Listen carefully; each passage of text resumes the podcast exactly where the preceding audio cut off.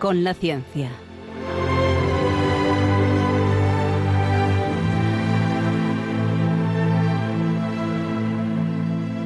Dirigido por Javier Ángel Ramírez.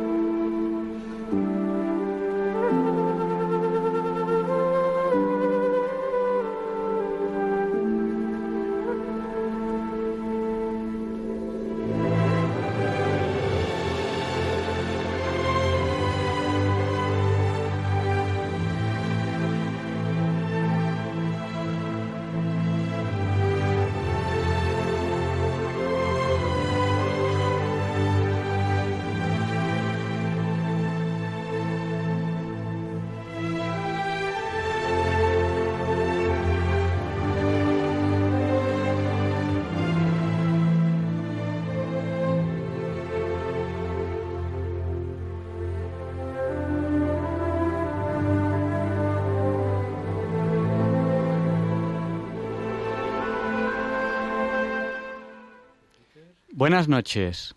Estamos en Diálogos con la Ciencia, el programa para ti, que sabes que la verdad existe y la buscas.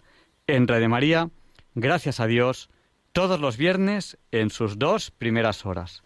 ¿Qué tal, Luis? ¿Cómo estás? Mm, maravilloso, porque ha, sido, fíjate tú, ayer, hace unos minutos, era todavía la, la fiesta de la Virgen de Fátima y es una, una celebración por la que tengo especial simpatía y especial, no sé, me conmueve más que otras. Pues, eh, bueno, para mí son tres celebraciones seguidas. Eh, voy a contarles una anécdota. Antes, bueno, primero vamos a saludar a los oyentes, porque ya saben que pueden contactar en cualquier momento del programa con nosotros y a todos los que se llaman Matías, que es su santo hoy. Anda, pues eso, bueno, y, ahora hablaremos, ahora hablaremos de qué día es hoy. ¿Qué día es hoy? ¿Qué día es hoy? Exacto. Bueno, pues eh, saben que en cualquier momento del programa pues pueden saludarnos. ¿Cómo? Pues nos pueden saludar a través del WhatsApp, nos pueden, bueno, saludarnos o comentarnos lo que consideren oportuno. Que nuestro WhatsApp es el del 8, Luis, ¿cuánto es 8 por 8? 64, pero bueno, yo es que aprendí matemáticas en el plan viejo, ¿eh? Pues nuestro WhatsApp es el del 8, por lo tanto es el 64. 64. 9. 8, 8, 8, 8, 7, 1. Sí, son 4 8 y después 7 y 1 que también es 8. Se lo repito, 64, 9, 8, 8, 8, 8, 7, 1. Pues nos ha saludado Pilar de Coria, eh, Mari Carmen, que además, bueno, nos ha saludado esta mañana contándonos que había una campaña de Radio María que ya ha aportado dinero y que se ha conseguido uno de los objetivos y Mari Carmen, pues muchas gracias por haber colaborado. Inma de Zaragoza, Carmen y Pepe de Santander, Antonio de Galapagar, José María y Mari Carmen de Valencia y bueno, nos está saludando ahora más personas que también les, les saludaremos. Domingo, que es muy amigo mío, vamos juntos a misa eh, coincidimos muchos días y, y, todos los domingos coincidimos domingo y yo, me ha pedido que tal día como hace unos minutos ayer, que pidiésemos pues por su mujer, que la verdad es que está bastante mal. Yo creo que todos aquellos que, que tienen algún problema o alguna enfermedad, el día de la Virgen de Fátima es un día muy importante. Y les voy a contar una anécdota, que yo la cuento yo creo ya desde hace varios años. Tal día como hoy, Virgen de Fátima, yo iba, en mi época, en mi época, se suspendía el proyecto final de carrera de, arquitectura. Eh, no todo el mundo la aprobaba. Pues tal día como hoy, yo iba a la escuela de arquitectura con mi proyecto final de carrera suspendido. Y, me encontré a, una, a una vedela, una conserje, que en la puerta me dijo, hoy es el día de la Virgen de Fátima, pídele a la Virgen de Fátima que te aprueben en la entrada a la revisión había mucha gente. En aquella época suspendíamos muchos el fin de carrera de arquitectura. Y bueno, el fotograma siguiente es que estaba yo montado encima de la BMW, ¡oh! camino a Fátima, un viaje muy divertido en moto. Y bueno, yo creo que tengo que dar gracias a Dios, gracias a la Virgen de Fátima. Y bueno, la verdad es que había sido un malentendido, porque, bueno, yo había hecho un edificio que tiene una estructura atrevida y, cuando vieron ese proyecto, pues dijeron, esta, estructura es muy atrevida. Entonces me, me llamaron, o sea, me suspendieron para que fuese y su pregunta fue, ¿ha consultado usted algún tutor de estructuras? A lo que yo les dije, no, no he consultado a ningún tutor de estructuras. Digo, porque es que yo soy profesor de estructuras en la Escuela de Ingenieros de Minas. y entonces ya les convencí, les expliqué la estructura y bueno, al final pues aprobé con una nota que no era, no era nada mala. Bueno, eso respecto a la Virgen de, Fátima. Y bueno, también vamos a tener dentro de un par de programas, vamos a comentar un poco el atentado de hace ahora 40 años de Ali que acabó convirtiéndose en un asesino, un asesino que no fallaba eh, no fallaba uno, un asesino a sueldo que se acabó convirtiendo, porque tal día como, hace unas horas, tal día como el 13 de mayo, atentó contra el ahora San Juan Pablo II y Aliasca no entendía, no entendía cómo podía haber fallado a esa poca distancia y con una bala que se fragmentaba en el interior de los cuerpos. No entendía cómo Juan Pablo II podía estar vivo. Aliasca entendió que algo fuera de lo común había ocurrido y se convirtió. Eh, les hablaremos de ello dentro de, dentro de algunas semanas. Sabes que hubo un segundo atentado, ¿no? Pero ese en, en Fátima mismo. Es decir, el, Papa eh, Juan Pablo II sufrió un atentado en Fátima a manos de un cura de Lefebre, de un cura español, que estaba un poquito ido y que intentó darle con una bayoneta, no sé qué, lo que pasa es que afortunadamente le rozó, le hizo un poco de sangre, pero vamos, la cosa no fue a, no fue a mayores. Eh, bueno, y, y eso son eso es historia, eso es lo que, lo que nosotros nos recuerda un poco pues el día que, que, acabamos de, de, vivir. Y, bueno, y, muchas más cosas, porque tenemos mucho que contarles. Pero no solamente eso, sino que el día de hoy, hoy ya, no es el día de Gente Fátima, hoy es, hoy es Santa Gema. ¿Tú, tú, tienes, ¿Tú tienes algún amor platónico, Luis? Pues no, no, no tengo amor platónico. Yo tengo, yo tengo Gema, que, es, que es mi amor platónico. Los amores platónicos son aquellos que, bueno, pues a veces pasa algo y, y bueno, pues no, no, llegan a, no llegan a su fin. Así que si nos está escuchando Gema, pues le, saludamos, que es una persona muy importante en, en mi vida. Y, y, además, justo ahora, pues está, está mala, está enferma. Y es una enfermedad de estas que se pasa, que se pasa. Que, pero también necesitas su empujoncito, su ayuda. Hombre, es que las enfermedades, digamos, hay dos tipos de enfermedades. Las enfermedades que no te permiten hablar de ellas después y aquellas de las que puedes hablar después, ¿no? Bueno, pues le, animamos, pues porque, bueno, pues cuando uno está malo, pues, pues tiene, tiene sus, sus dificultades, ¿no? Entonces, bueno, pues, pues ahí le, le animamos y, y que vaya todo muy bien. Oye, yo creo que tenemos que empezar ya con el programa, que se nos va de las manos. Vamos a hablar de talgo. Quédense con nosotros porque... El TEN articulado ligero goicoecheo Oriol, nada menos. Y quédense con nosotros porque les va a parecer una entrevista interesantísima. Además de que tenemos un montón de secciones en este programa que les van a encantar. Y si alguien les dice que los españoles no inventan, digan, pues mire, hubo un señor español que inventó el talgo. Y mil cosas más. Y mil cosas más.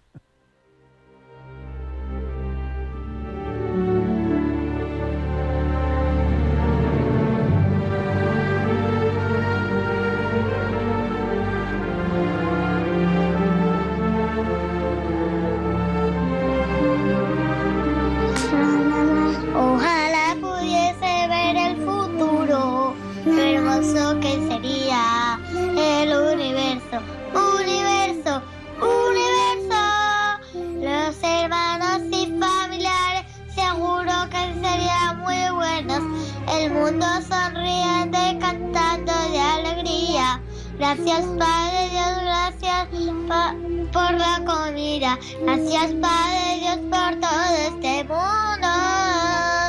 Gracias Padre Dios.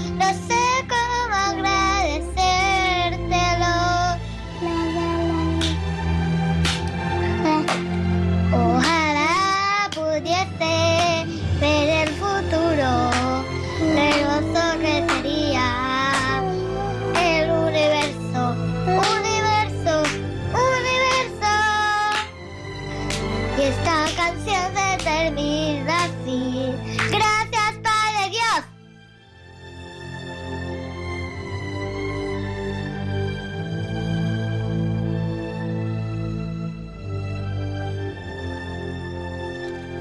Pues cuéntame, Javier Ángel, ¿a quién vamos a entrevistar? Pues enseguida lo van a saber ustedes. Y ojalá pudiese ver el futuro. Este es el deseo de estos niños. Y hoy, sin más, intentando acercarnos al futuro, empezamos la entrevista de la semana que, gracias a Dios, siempre empieza con esta sintonía. Quédense con nosotros Ah, porque no van a encontrar un programa más variado en el dial. Tenemos varios saludos más, también nos han saludado desde muchos sitios, desde Copenhague, ahora enseguida se lo, les pasaremos. Luis, ¿qué se nos ha olvidado? Decir algo fundamental, que es que este programa, ojo con él. Sí, las autoridades sanitarias nos obligan a advertir de que Diálogos con la Ciencia es un programa fuertemente adictivo. ¡Qué domidosis! Ya no van a poder apagar la radio hasta que termine el programa.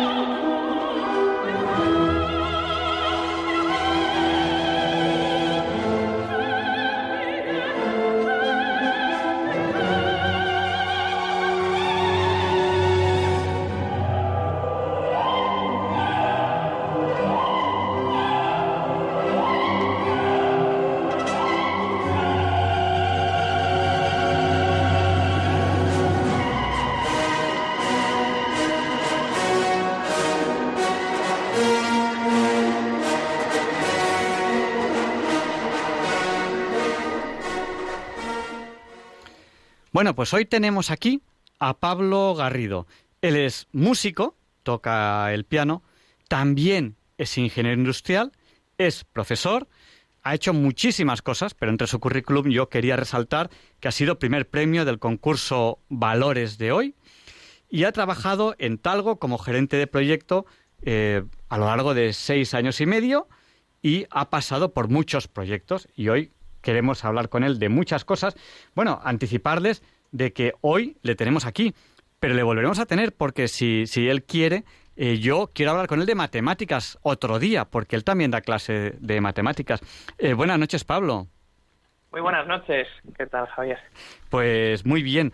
Eh, tenemos que hablar de matemáticas porque a mí las matemáticas me encantan. El verano pasado hicimos un verano especial sobre matemáticas, retos matemáticos y, un montón de cosas de, ese estilo.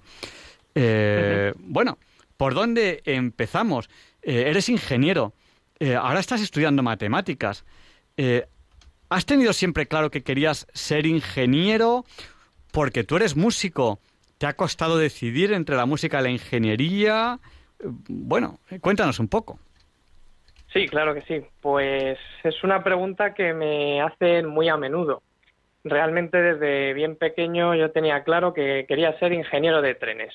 Yo no sabía si existía en el programa educativo semejante ingeniería, pero tenía muy claro que, la, que los trenes eran mi pasión y a lo, a lo que me quería dedicar. Sin embargo, en paralelo, y sobre todo a través de mi madre, pues fui educado en el ámbito musical desde bien pequeño y gracias a que ingresé en el conservatorio eh, a los ocho años y también en la escolanía Nuestra Señora del Recuerdo, dirigida entonces por don César Sánchez, pues me motivó a continuar con mis dos pasiones, ¿no? La parte más relacionada con la ciencia y el mundo de la ingeniería y por tanto los trenes y por otro lado la pata musical. Eh, tras terminar los estudios en el conservatorio y ya acercándome a la decisión de tener que estudiar ingeniería, finalmente me volqué por, por los trenes. Aunque, si bien es cierto, eh, fue mi decisión definitiva, nunca he dejado la música y actualmente pues continúo con la escolanía trabajando con ellos como pianista acompañante. Bueno, y eh, esa afición que nos has contado que tenías desde pequeño por los trenes, ¿es por algo o simplemente es que te gustaría jugar con trenes grandes? Muchos me preguntan que mi familia deben de ser todos ferroviarios y la realidad es que no. Eh, ni siquiera mi propia familia sabe muy bien de dónde me viene la afición. Es cierto que el primer juguete que me regalaron, mi primer regalo, fue a la hora de nacer y fue un tren de madera que me regaló mi padre.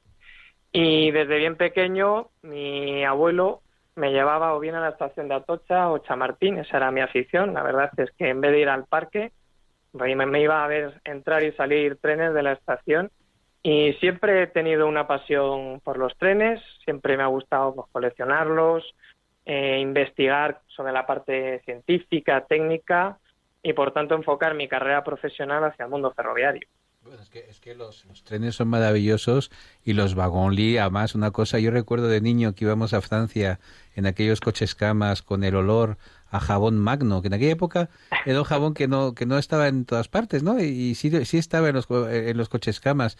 Y me acuerdo yo durmiendo con mi hermano, cada uno en un lado de la, de la litera. Y qué maravilla. Es decir, eso, eso es inolvidable, inolvidable. Es decir, yo no puedo entender que un niño no tenga entusiasmo por un tren, ¿no? Que, que todo el mundo no quiera ser jefe de, no sé, director de una estación, ¿no? De mayor. Yo tenía un compañero del liceo francés, Luis Eduardo Estrada, que era un apasionado de los trenes y creo que, se, que trabaja ahora en Renfe o algo así, pues es matemático.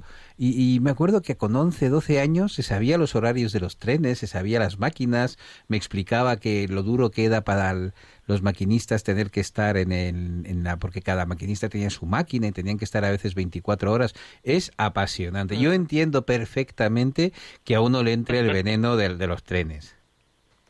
Es una afición muy bonita. Muy bonita, muy bonita. mi abuela siempre me recuerda que cuando venía alguna visita, ella por supuesto, pero cualquier otra visita a casa, pues para mí entregarlo más a esa visita, el mayor regalo era ponerme alguno de mis vídeos ferroviarios, pues salían todas las locomotoras de vapor, americanas, estadounidenses, que para mí era el mayor regalo que podía hacer, ¿no? Y algo que me recuerda a mi abuela con mucho cariño. Bueno, había un personaje de Big Bang Theory que era Sheldon Cooper, que es un apasionado también de los trenes, ¿no?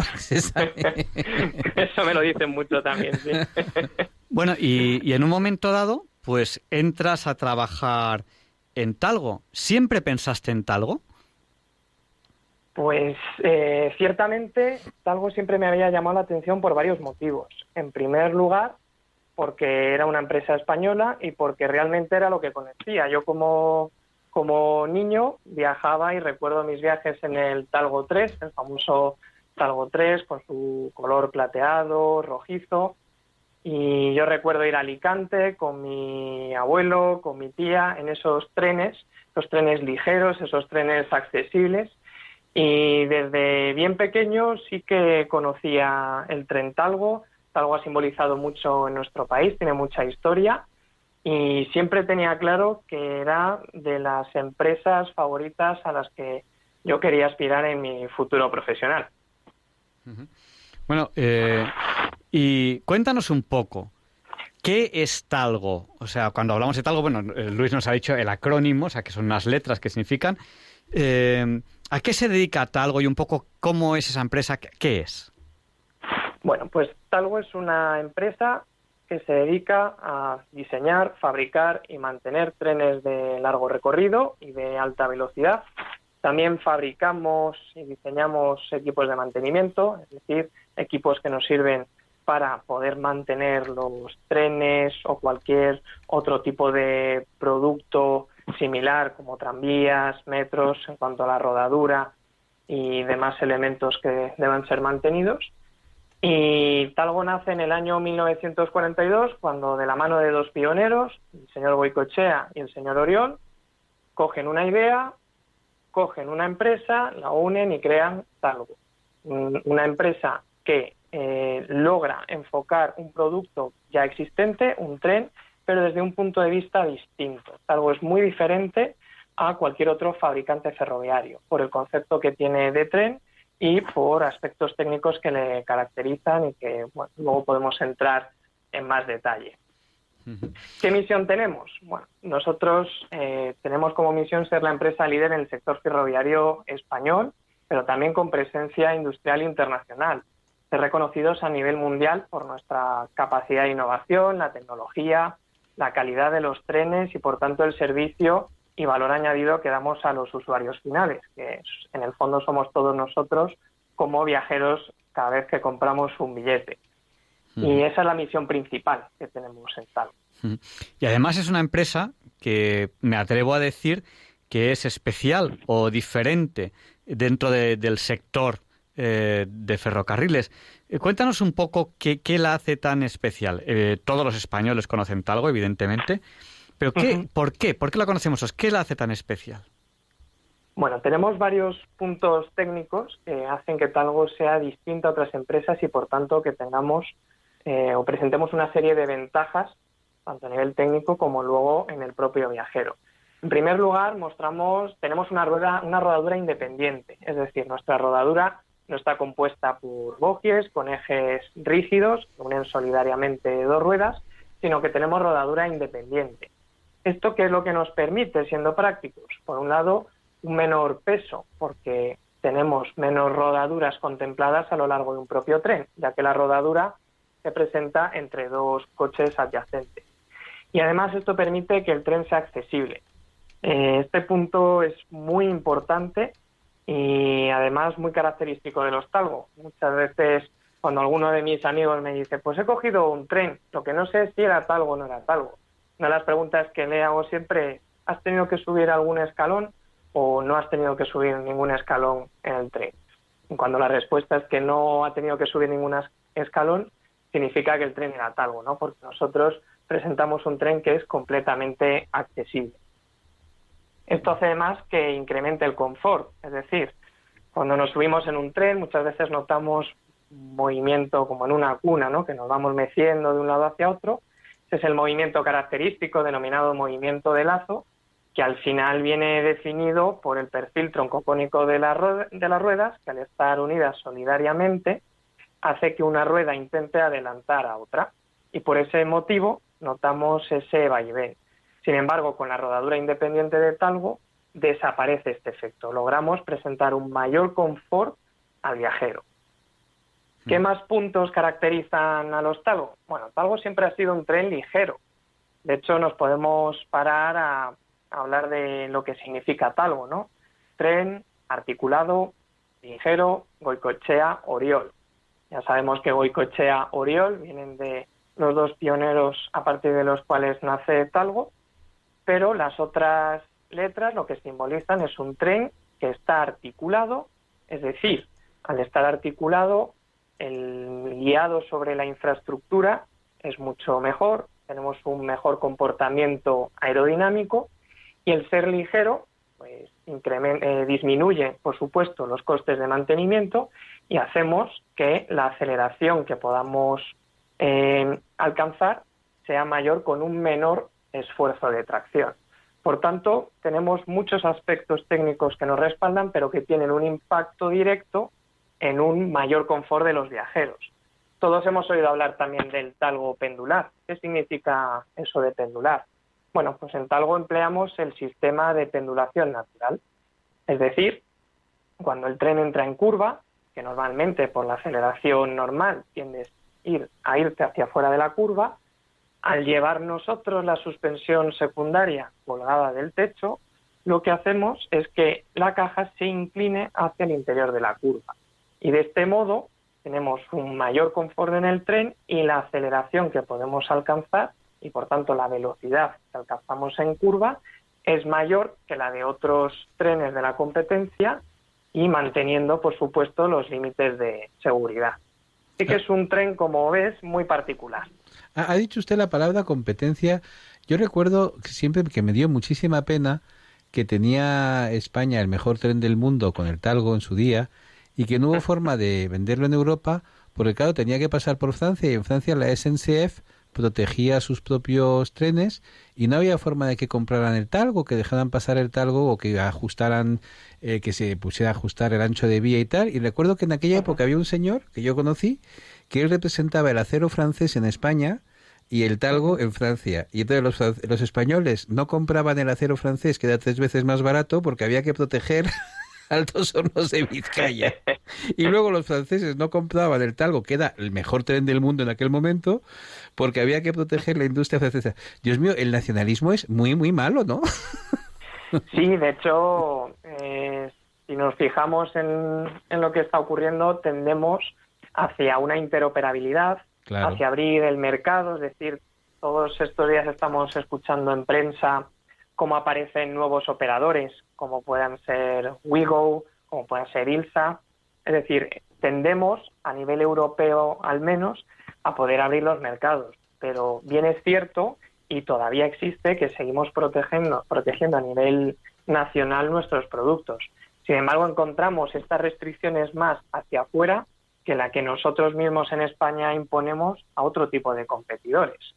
Es decir, nosotros aquí en España tenemos trenes de alta velocidad, tanto de Talgo, por supuesto, como de Alstom o como de Siemens.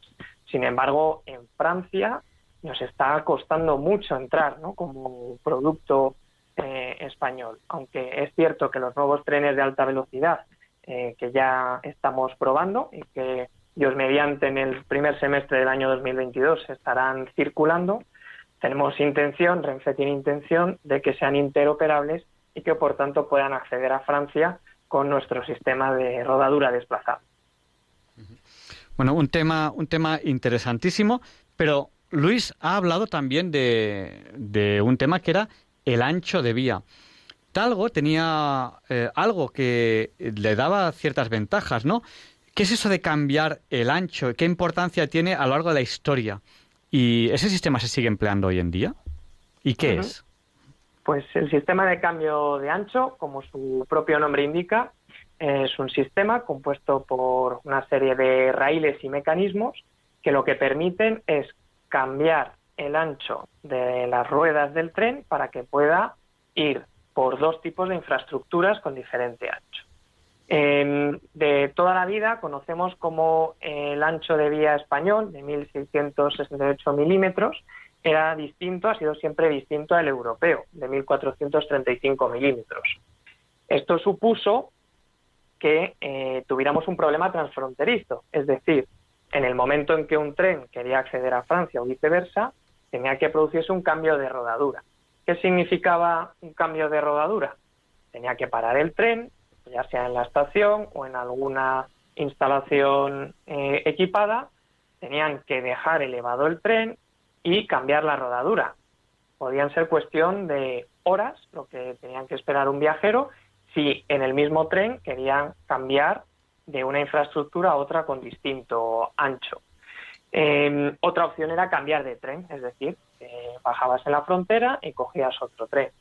Sin embargo, el sistema de cambio de ancho que patentó Talgo, de la mano de ingenieros muy potentes como José Luis López Gómez, este sistema lo que permitía en cuestión de minutos era cambiar el ancho del tren y, por tanto, eh, interoperar en una infraestructura como la que tenemos en España, en la que nos encontramos con vías convencionales de ancho eh, estándar español, es decir, de 1.668 milímetros, y con vías de ancho europeo, porque desde que se inauguró la alta velocidad en abril del año 92, decidimos en España implementar el ancho europeo y por tanto convivíamos con dos tipos de ancho en la península y la solución que aportaba esta patente de Talgo era muy potente para evitar cambiar de tren y por tanto de una forma muy sencilla el poder pasar de un ancho a otro sin tener que bajar del tren en cuestión de minutos.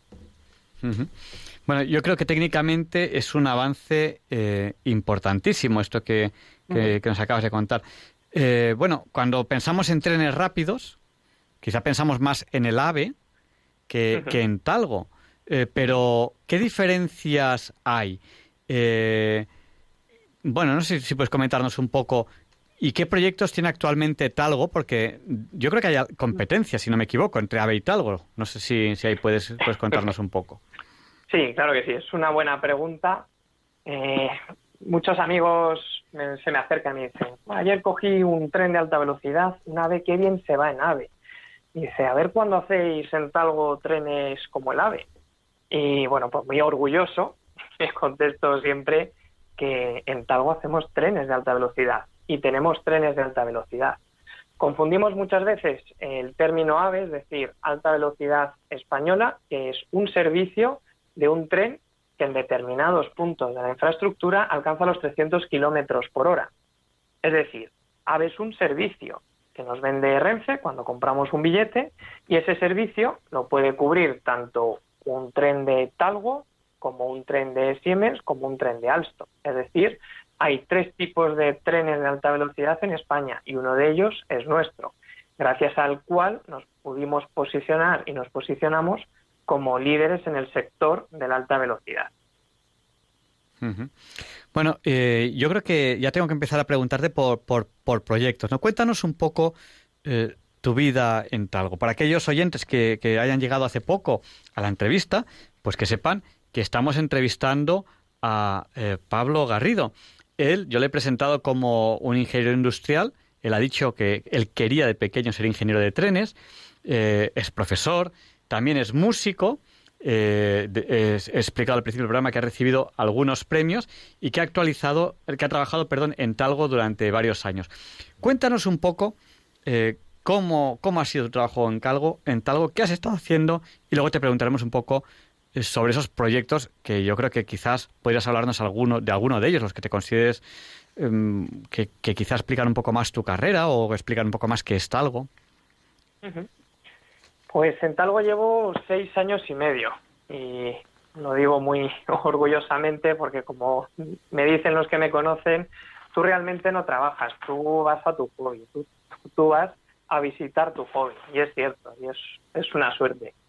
Eh, comencé como becario en el año 2014, en 14 de noviembre de 2014. La historia de cómo conocí Talgo es bastante peculiar. Yo de pequeño, eh, uno de mis amigos del colegio, compañero mío de la escolanía Nuestra Señora del Recuerdo, eh, hablando una vez con él y como yo hablaba mucho de trenes, bueno, y sigo hablando, como podréis comprobar, me, me enteré de que su padre trabajaba en el sector ferroviario, que trabajaba en Talgo. Entonces, para mí, vamos, cada vez que veía a su padre, pues yo me acercaba, le pedía un calendario, un bolígrafo, cualquier cualquier material que, que pusiera Talgo, ¿no? Para mí era emocionante conocer a alguien que trabajaba en, en Talgo. Y años más tarde, cuando ya acabé la universidad, pues me, comentándolo con él, presentamos el, presenté el currículum a recursos humanos y bueno, pues ya me hicieron las entrevistas pertinentes y comencé como becario en ingeniería de mantenimiento. Cuando me dijeron de empezar en ingeniería de mantenimiento, en un principio pensé para mí, pues podría ser interesante un departamento como I D, donde se trabaje la innovación. Y luego comprobé que fue una suerte ingresar en ingeniería de mantenimiento, por supuesto por el ambiente y las experiencias que viví, pero también porque es muy importante conocer el producto. Cuando un ingeniero va a trabajar con un producto, lo primero que tiene que hacer es conocerlo. Y eso es fundamental. Y la manera de conocer un tren es vivir pegado al tren, estar con el tren, en las bases de mantenimiento, en el día a día, viendo lo que va mejor, lo que es mejorable para poder trasladar esa experiencia a los proyectos futuros. Y bueno, al cabo de un tiempo, concretamente año y medio, eh, pasé al, departamento de proyectos ¿no? y actualmente ocupo el cargo de gerente de proyectos en la dirección de proyectos. ¿Por qué proyectos te preguntamos? Porque yo sé que has trabajado en muchos de ellos. Eh, ¿Prefieres que te vayamos preguntando los que nosotros sabemos o cuéntanos un poco los que tú consideres más interesantes? Muy bien, pues quizás el proyecto que más me ha marcado profesionalmente fue el proyecto de Rusia, el proyecto de Moscú-Berlín.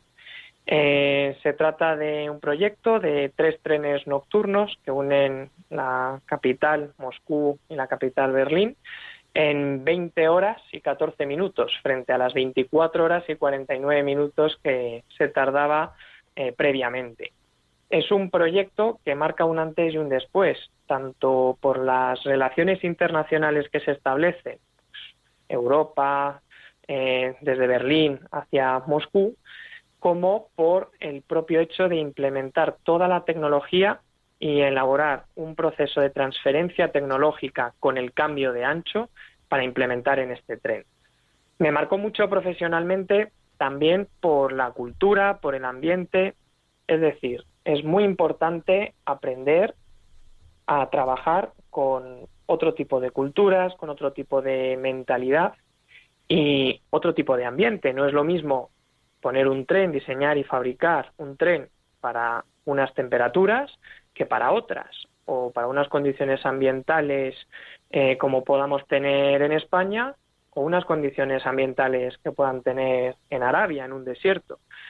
Fue muy importante aprender de la experiencia y poner en valor lo que significa tener muy baja temperatura, nieve, hielo, tener que darle muchas vueltas a las soluciones técnicas, carenar el tren, eh, tener en cuenta las sobrepresiones para que no entre la nieve y luego trabajar con un cliente que tiene un conocimiento técnico ferroviario muy potente y que es muy exigente.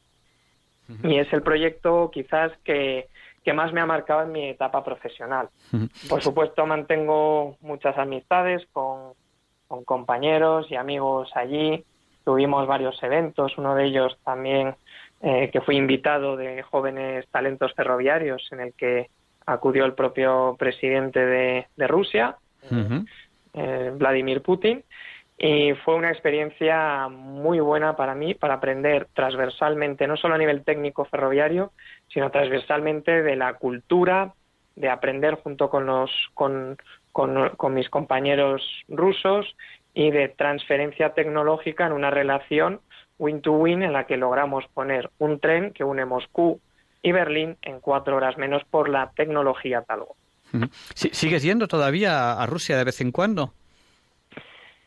Hace un año y medio fue la última vez que estuve y el motivo es por las relaciones que establecemos entre la Universidad Politécnica de Madrid y la Universidad Politécnica de San Petersburgo Pedro el Grande, que además también mantiene mucho contacto con, con Talgo y tenemos un foro común donde estamos tratando de ver proyectos comunes, estrechar lazos para colaboraciones futuras. Me, encanta la expresión estrechar lazos, porque yo me acuerdo que había un grupo de gente, lo que pasa es que es una pena porque eran anticristianos, pero eran gente muy inteligente, que eran los sansimonianos, que hacia mil, entre 1830 y 1850, ellos creían que si el mundo se llenaba de vías de ferrocarril y se llenaba de, de canales interoceánicos, pues que no habría más guerras, que el mundo iba a prosperar. Y yo la verdad es que veo que la idea no era mala, ¿no? Porque yo creo que si llenamos el mundo de vías férreas y que permitimos el comercio y que la gente interactúe y que la gente se conozca, pues es una gran cosa para los pueblos, ¿no? Es decir, que no es lo mismo decir, yo los rusos son así o los alemanes son así, que despertarte un día en Berlín y salir a comprar el pan, ¿no? Pues entonces es como aprendes, ¿no? Yo, yo, yo conocía, tenía amigos rusos que estaban aquí en verano y me acuerdo que, en invierno se iban para Rusia, venían aquí a veranear. Y, y, me, acuerdo que me decían, vente a eh, Ekaterimburgo. Entonces yo ponía Ekaterimburgo en Google y ponía menos 31 grados. Y yo, uy, digo, mira, eh, ya otro año, eh, otro año. Y al final no fui nunca. Yo creo que en Rusia, en, Rusia cuando hace frío de verdad, todo es superconductor, ¿no? Llegan ahí a temperaturas tan monstruosas que dices, bueno, lo que no sabes es cómo no se mueren al salir a la calle. Oye, yo, yo sé que... Disculpa, que te he cortado. Sí, sí, perdona. Yo recuerdo algunas de las visitas que hice a menos 18, menos 20 grados. Digo, Dios mío, yo, yo ¿cómo, cómo pueden sobrevivir con estas temperaturas? Iba refugiándome de punto a punto de, por la ciudad, porque, hombre, yo entiendo que a partir de ciertas temperaturas, ya a partir de cierto grado, ya es que ni lo notas pero me parecía algo... No, pero cuando, no lo notas es que ya te has muerto. O, que estás, o que estás en Burgos y que hace 60, 600 grados bajo cero, yo qué sé. Efectivamente, sí. Bueno, yo sé que has participado también en un, en un proyecto que tiene un nombre que suena curioso. El tren BT Auscultador. ¿Qué es eso de un tren auscultador? Oye, lo de tren BT está muy bien. BT. BT. ¿Está bien para un tren? Pues el nombre BT Fíjate que muchas veces, yo también me lo había preguntado al principio, oye, ¿y esto de BT, por qué lo denominamos en talgo? Y bueno, en el, en el argot ferroviario, ¿por qué se le denomina BT?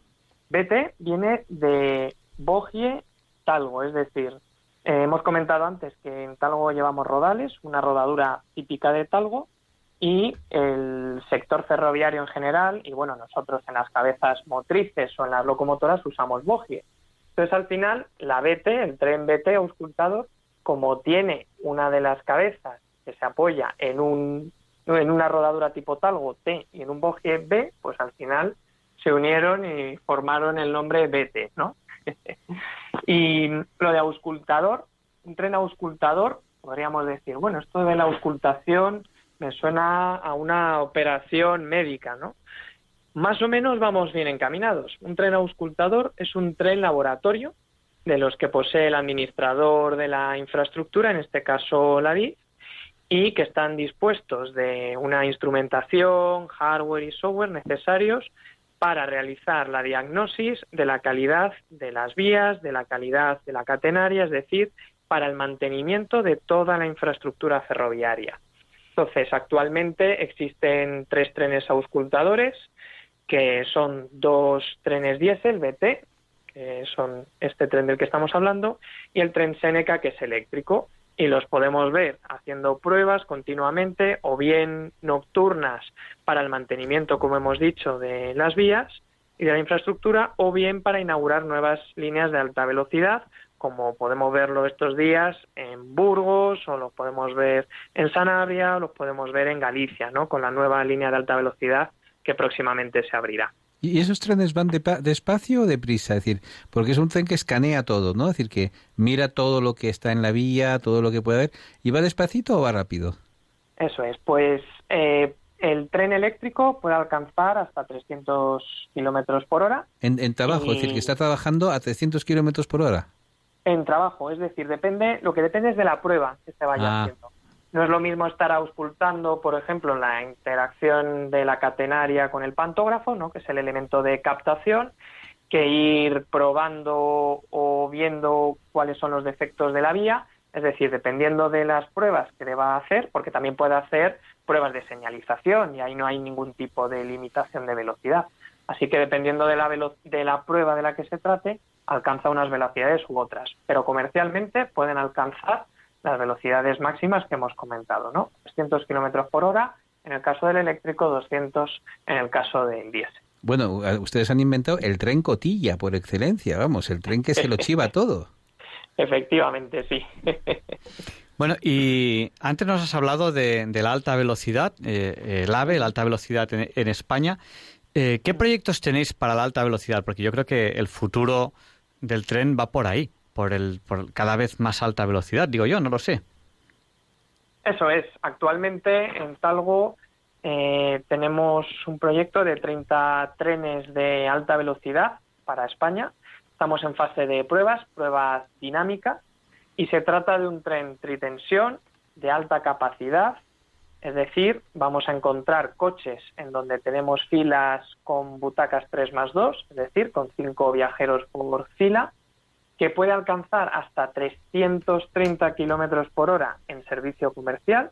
Esto es una novedad que nos van a dejar a nivel de infraestructuras alcanzar 30 kilómetros por hora más de lo que se estaba alcanzando en cualquier servicio comercial de alta velocidad en España. Y además eh, vamos a poder eh, acceder a Francia, ¿no? Lo que comentábamos antes de intentar ser interoperables, este tren va a poder acceder a Francia.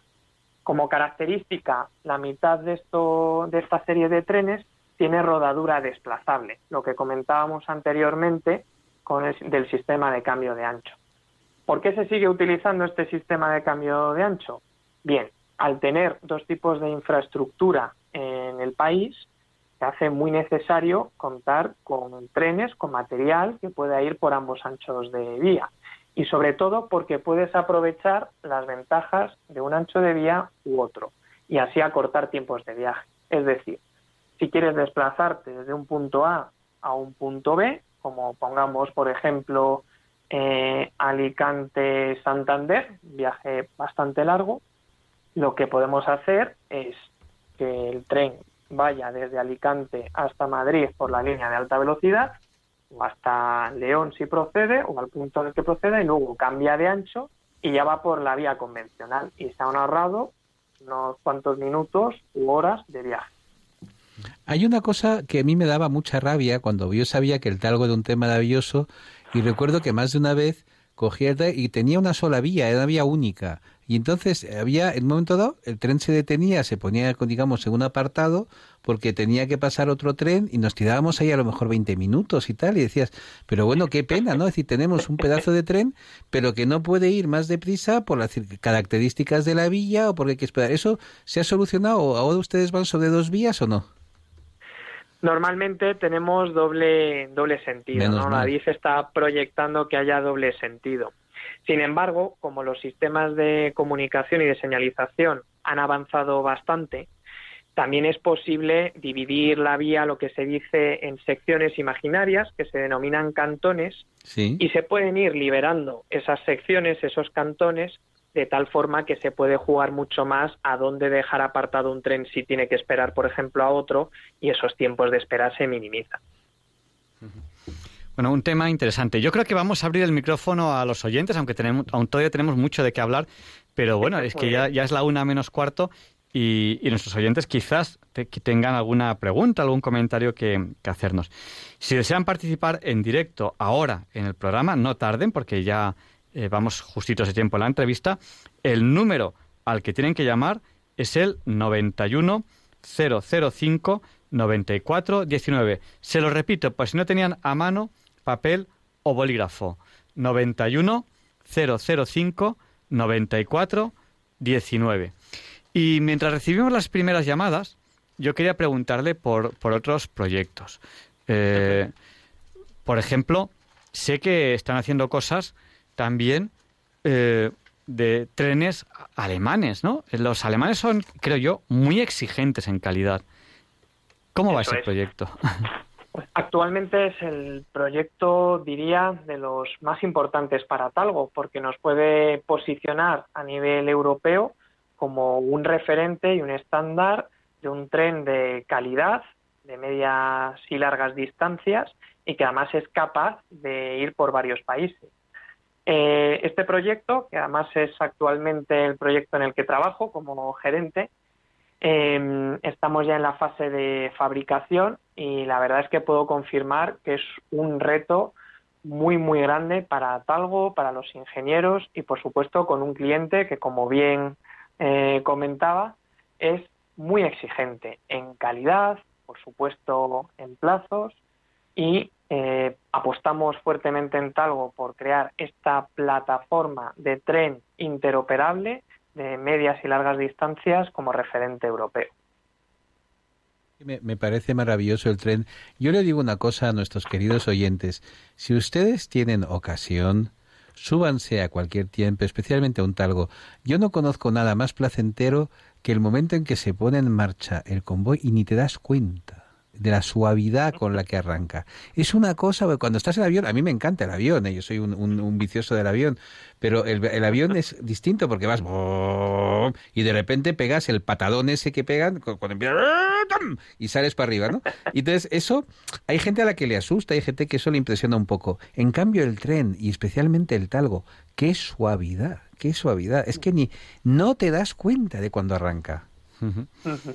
Pues estamos en Diálogos con la Ciencia entrevistando a Pablo Garrido. Él es eh, ingeniero, siempre le han gustado los trenes y es profesor de la universidad. Ahora le vamos a preguntar eh, por, por, la, por, la, universidad, eh, porque creo que imparte asignaturas, pero no de ferrocarriles.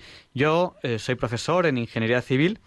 no sé si te sonará que Andrés Luis Romera, que acaba de jubilarse hace muy poquito, anticipadamente, es profesor de ferrocarriles. Lo fue también Jesús Carballedo, que, falleció, que en paz descanse. Eh, bueno, eh, ¿qué asignaturas impartes en la universidad? ¿Por qué no impartes eh, ferrocarriles? Y además creo que hay un tema muy interesante que estáis haciendo en la universidad junto con Talgo. Luego, si quieres, hablamos de, ello. Muy bien, pues también es una pregunta que me suelen hacer bastante Realmente hay otra pasión que hemos hablado al principio, que son las matemáticas, y es una pasión que manifiesto en este caso en la universidad. Eh, este año concretamente he impartido asignaturas de ingeniería mecánica pero también durante otros años y este año eh, imparto asignaturas del Departamento de Matemáticas. También sé álgebra, cálculo infinitesimal. Es una forma de mantenerme despierto mentalmente y luego de canalizar mi pasión con las matemáticas. Eh, las matemáticas para mí es una ciencia perfecta, es la ciencia. Eh, nos ayuda no solo a estructurar la mente, en la cabeza, aprender a razonar, que tanta falta nos hace hoy en día, sino que también te da una visión y una eh, estrategia de cara a la resolución de problemas que hacen que desde luego yo tenga que estar en contacto con las matemáticas de forma permanente. Pues eh, en el WhatsApp, en el 649888871, son cuatro ocho, y luego 71 también hace otro ocho más. Eh, nos saluda Inés de Copenhague, Juan Carlos de Jerez, Charo de las Arenas en Vizcaya y Raúl de Santander. Y nos ha llamado al 91005 94 19 José, desde Madrid. Buenas noches, José. Díganos, el micrófono es suyo, pero, no, pero, no, se lo lleve, aunque sea suyo. Díganos. No, se la deja para usted. Luego nos lo devuelve. Vamos a ver, mire, estoy, estoy escuchando el programa y me hace muchísima ilusión escucharles a ustedes hablar de Renfe, del Talgo. Yo tengo 73 años, soy nieto de ferroviario, ah. Hijo de ferroviario, he vivido toda mi juventud en un paso a nivel de la Renfe y he, conocido los talgos cuando salieron los talgos de gasoil, el diésel, que iban Madrid-Barcelona. Y recuerdo, mm, bueno, yo soy ciego, me quedo ciego hace, hace 20 años, me quedé ciego. Y yo aún recuerdo con mucha nostalgia pasar el, el talgo por la puerta de, de mi casa, del paso nivel, eh, en la máquina, bueno, recuerdo Virgen de Begoña, Virgen de Montserrat, pasará por allí a una velocidad tremenda, porque yo he conocido los trenes de, de carbón, eh, y llegó a conocer la locomotora que hizo el, que es el, bueno, que el primer, trayecto desde Barcelona a Mataró, me parece que fue, ¿no? Sí, la, la primera... La primera pues línea esa, eh, sí, esa máquina la llegué yo a conocer. Hizo varios viajes desde Madrid a Barcelona. Y le llamábamos la chispa, pasaba por ahí por la, por, la puerta de casa, echando allí una cantidad de, de, de, chispas de, del carbón. Aún recuerdo todo aquello. O sea que usted ahora... Ahora que no ve, usted reconocerá, ¿no? Los reconoce los trenes por el, por el, por al oído, porque son cada uno tiene su, su ruido característico. Pues sí, sí. Yo, mi padre era compañero de un maquinista que viajaba desde Arcos de Jalón a Madrid en el correo, el correo para tarde, ¿eh? y teníamos una contraseña de el sonido del, del, del pito y cuando llegaba a la estación de Neco, porque yo vivía entre Alcalá de Henares y Guadalajara, pues nos tocaba el, pito de la máquina y, se vemos que era él. Pues tengo unos recuerdos, tengo unos recuerdos tremendos entonces. Pues José, muchísimas gracias por, por llamarnos pues muchísimas gracias a ustedes por, hacer este programa porque de verdad me ha emocionado. es, que, es que es un mordisco de infancia, ¿verdad? Es un mordisco de infancia hablar de los trenes. Por, supuesto que sí. yo, yo, estuve estudiando en Guadalajara, iba a Meco a coger el tren todos los días que iba a estudiar a Guadalajara en el tren de, de, carbón con los vagones de, de asiento de madera. me recuerdo todo eso. Pues nada, vamos a dar paso de acuerdo. José, muchísimas, gracias. Muchas gracias. gracias. Muchísimas gracias. Gracias a usted, José. Vamos a, dar paso a María Victoria, que nos llama desde Málaga. Buenas noches, María Victoria. Hola, buenas noches. Mire, yo que siempre escucho el jueves lo, las cosas que contáis, bueno, sobre todo ahora en, en esto de los trenes de alta velocidad, me interesa muchísimo porque tengo hijos trabajando eh, en ese ramo de los trenes y verdaderamente que estoy fascinada de escuchar científicos este que, que es una maravilla, vaya. Sí, el señor Garrido, el señor Garrido, que sabe mucho. Muchas gracias. Pues nada, nada, darle la enhorabuena por, por los científicos que tenemos aquí en España, que apenas los conocemos. Y hay que muchos. son una maravilla. Pues nada, pues much- muchas, gracias, María Victoria. Muchas gracias. Gracias. Un abrazo muy fuerte. Igualmente, Dios, buenas noches. ¿Te Buenas noches. que Málaga siempre es amable? Todo lo que viene de Málaga es bueno, desde las pasas hasta la gente, hasta el vino, hasta todo, hasta los espetos.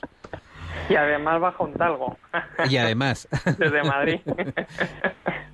Muchas, gra- muchas gracias, María Victoria. Buenas noches. Adiós, buenas noches. adiós, buenas noches. Y vamos a dar paso a Sergio, que nos llama desde Colmenar, de Madrid. Buenas noches, Sergio. Hola, buenas noches. Pues dinos, el micrófono es tuyo, pero luego no te lo lleves, ¿eh?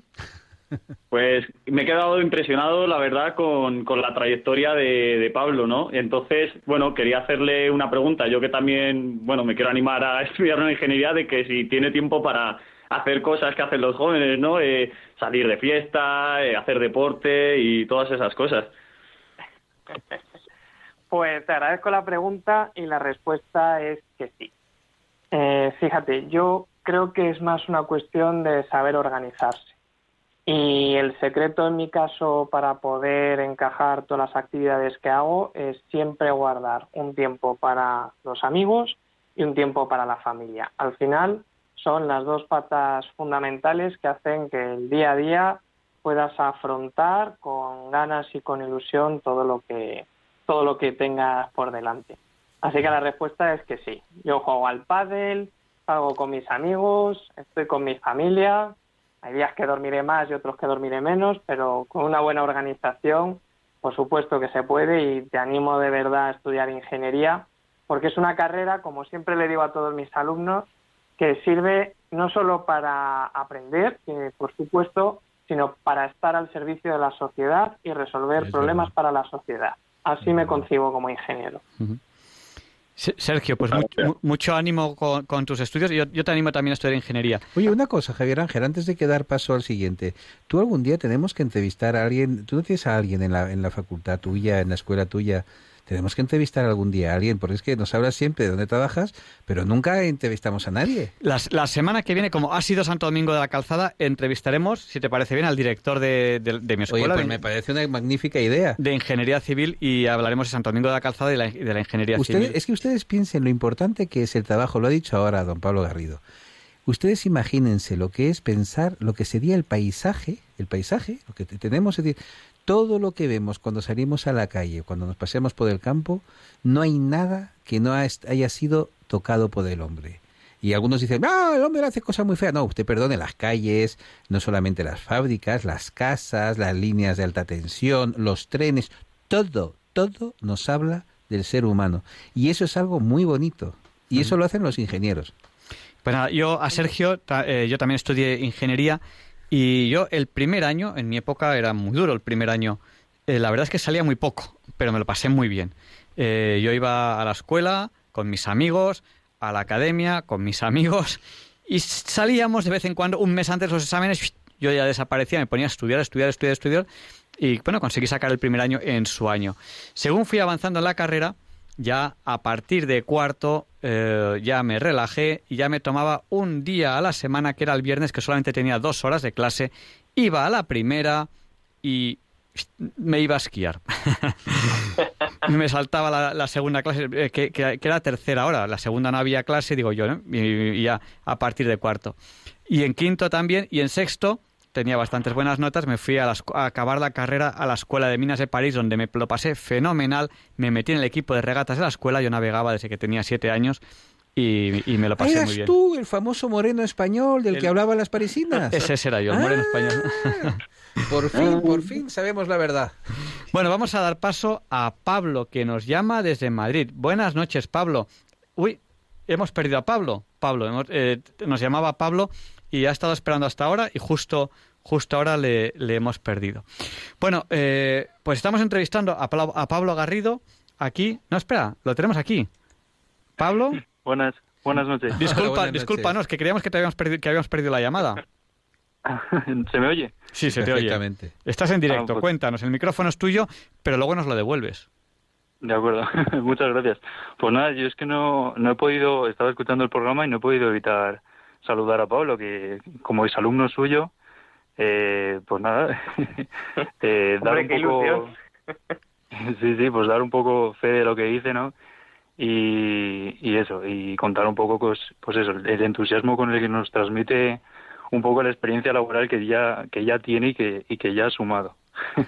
Y has aprendido tanto de él que te has quedado hasta con su nombre, Pablo. Fíjate tú. Pues Sí, es, es muy complicado olvidarlo cuando en el DNI lo llevas. Sí. Sí, sí. Oye, Pablo, pues Y- te agradezco mucho que, que hayas llamado y, por supuesto, súper emocionado de, de ver a exalumnos que seguís adelante con vuestra carrera, con ilusión, con ganas, aprendiendo y que todavía os acordéis de aquel profesor que llenaba la pizarra de fórmulas y de ecuaciones. la verdad es que me hace mucha ilusión. Así que muchas gracias. Muchas gracias, Nada, Pablo. sí, a ti. Buenas noches. Bueno, Hasta luego, eh, buenas noches. Buenas noches. y estábamos hablando de, de proyectos, estábamos hablando de, de, de la universidad. Y sé que tenéis proyectos de investigación también entre Talgo y la universidad. Ya es la una. ¿Cómo pasa el tiempo, verdad? Aquí en la radio pasa el tiempo vo- volando. Pasa volando. Sí, es que, o sea, que tendremos que terminar la entrevista pronto, pero bueno, pasa volando porque va en talgo pendular. Exacto, y alta velocidad, Y a alta efectivamente. velocidad. eh, cuéntanos un poco qué proyectos de investigación hay entre Talgo y la universidad y qué es lo que hacéis ahí. La- el principal convenio que tenemos se denomina Convenio Aula Talgo y es una relación formal que hemos conseguido establecer este año. Para mí es un paso fundamental que ha dado tanto Talgo por un lado como la Universidad Politécnica de Madrid por otro. Normalmente siempre desde las empresas miramos con cierta, cierto respeto a las universidades, porque no vemos o no entendemos en su concepto amplio todo lo que nos pueden aportar, quizás, o porque hay que dedicarle un tiempo que creemos que en la empresa no tenemos.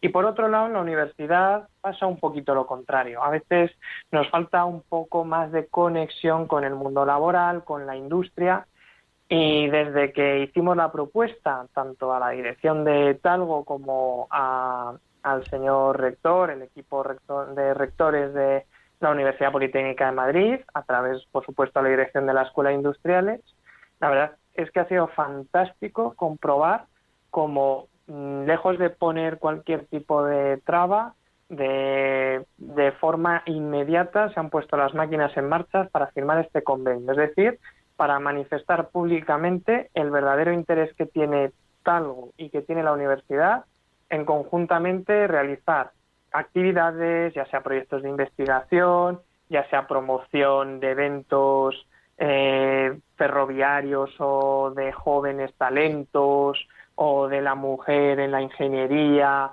o de las carreras técnicas, ¿no? Que vemos una falta de, vamos a decir, de vocación en los últimos años y estamos elaborando conjuntamente una serie de actividades que pronto publicaremos en prensa y que lo que van a hacer es establecer esta relación win-win entre ambos y estoy seguro que para los alumnos y para Talgo y para la universidad va a ser algo muy potente y que creo que es muy necesario en nuestro país. Bueno, no solamente necesario, no es una opinión, es un diagnóstico, porque el Banco Mundial hace todos los años un informe en el que habla precisamente, entre otras muchísimas cosas, habla de la capacidad de relación entre el mundo de la universidad y el mundo de la empresa, que eso es algo importantísimo, lo hemos visto durante esta pandemia, ¿no? Es decir, la, la colaboración entre laboratorios, universidades, eh, gobiernos, y estábamos en España muy flojos en ese aspecto, es decir, tenemos aquí gente muy válida, pero estábamos muy... es decir, creo que el primer país del mundo en colaboración entre la universidad y la empresa era Israel, lo cual pues tampoco es una sorpresa porque todavía no se ha conocido un israelí tonto, ¿no? Eso es un concepto matemático. Y, y, luego me parece que también estaban pues los Estados Unidos, Gran Bretaña, estaban en punta y España estaba un poquito flojita en colaboración de, de universidades y empresas. O sea que le felicito por el hecho de haber conseguido este, este convenio, porque es la buena dirección, ¿no? es decir, que formar gente que aporte algo y tener empresas que aporten algo también a la universidad.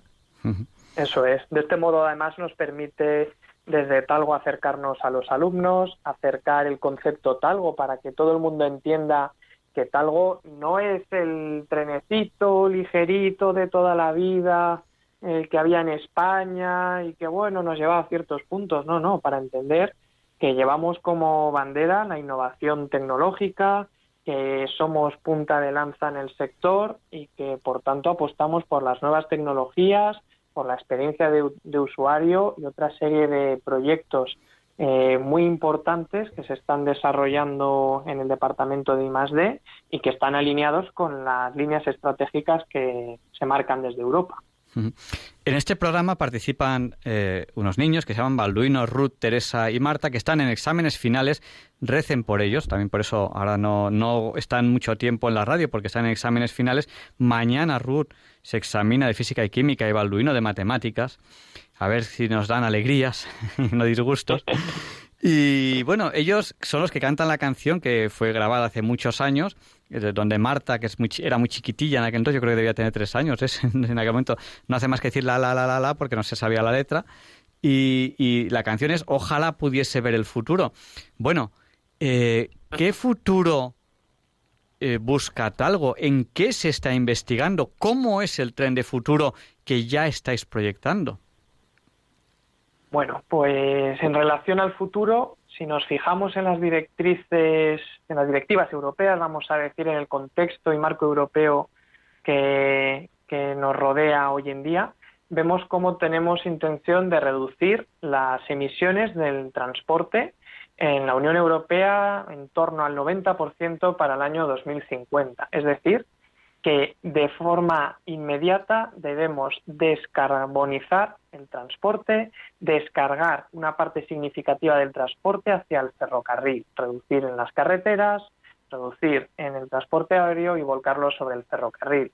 Este año es el año europeo, además del ferrocarril. Aprovecho para mencionarlo y es una ventana, una oportunidad que nos ofrece el tener un focal point para que la Unión Europea siga acordando pasos para mejorar el sistema ferroviario europeo y apostar por el transporte ferroviario a nivel de Europa.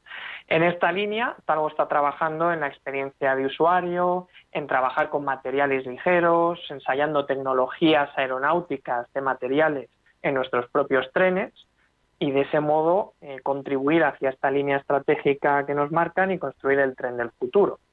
Ahora bien, eh, seguro que muchos de los oyentes y ustedes habrán oído hablar en prensa del tren de hidrógeno, ¿no? Cómo se está promocionando la atracción de hidrógeno en los últimos años o meses, me atrevo a decir. Eh, no hablamos de un tren de hidrógeno realmente, lo que estamos desarrollando en Talgo, sino un tren dual de hidrógeno. ¿Qué significa dual? Bueno, significa que posee varios tipos de tracción, es decir, tanto tracción eléctrica como tracción de hidrógeno. No necesitamos un tren de hidrógeno que vaya de punta a punta del país, no necesitamos un medio de transporte sostenible, eficiente y que sea capaz de eh, circular por la infraestructura existente. Y todos conocemos, y lo hemos estado comentando al principio, que el hecho de tener líneas de alta velocidad y líneas convencionales con distinto ancho hace que también tengamos dos tipos de tensiones eléctricas, tensiones de catenaria o incluso que no haya catenaria y por eso existen trenes diésel. ¿Hacia dónde vamos? Hacia eliminar ese diésel de esas líneas donde no hay tendido eléctrico e incorporar la tracción de hidrógeno, pero incorporarlo tal que sea dual con la parte eléctrica y por eso estamos desarrollando este tren dual desde hace dos años, un validador de esta tecnología que nos posicione como única empresa que tenga este sistema dual, este tren dual, que sea capaz de alcanzar 160 kilómetros por hora eh, usando las baterías, 200 kilómetros por hora en, en tracción eléctrica. Bueno, pues yo es que creo que no da tiempo a mucho más en, en, la radio porque se nos va el tiempo volando. Eh, Pablo, eh, bueno, te hemos presentado como profesor, como ingeniero, como un enamorado de los trenes, que tienes premios, que has trabajado en Talgo, que trabajas en la universidad, eh, haces investigación, haces de todo. aquellos oyentes que no hayan escuchado la entrevista entera la tendrán enseguida en el podcast de Radio María. Pero bueno, ¿quieres en algunos minutos hacer un breve resumen de lo que hemos hablado, si consideras oportuno? Pero tiene que ser uno o dos minutos, que no nos queda más tiempo. Sin problemas. Bueno, pues de lo que hemos hablado hoy, me parece muy importante el mensaje de, uno, que los ingenieros nos tenemos que dedicar a mejorar la sociedad que nos rodea, a hacer la sociedad que nos rodea más fácil, con nuestro trabajo, usando, como bien indica la palabra ingeniero, el ingenio para resolver problemas. En nuestro trabajo del día a día en Talgo es lo que intentamos, con la mejora de la experiencia de usuario, con la innovación tecnológica, con los lazos que queremos estrechar con la universidad. Hacemos un producto, trabajamos con un producto muy, muy difícil técnicamente, pero también muy bonito, y eso es una suerte. Y es una suerte encontrar una empresa como Talgo en tu propio país, porque al final no es lo mismo que vengan empresas de fuera que tener la propia empresa porque es aquí donde se genera el conocimiento, donde se genera el talento, el valor añadido y además donde lo proyectas a tu alrededor.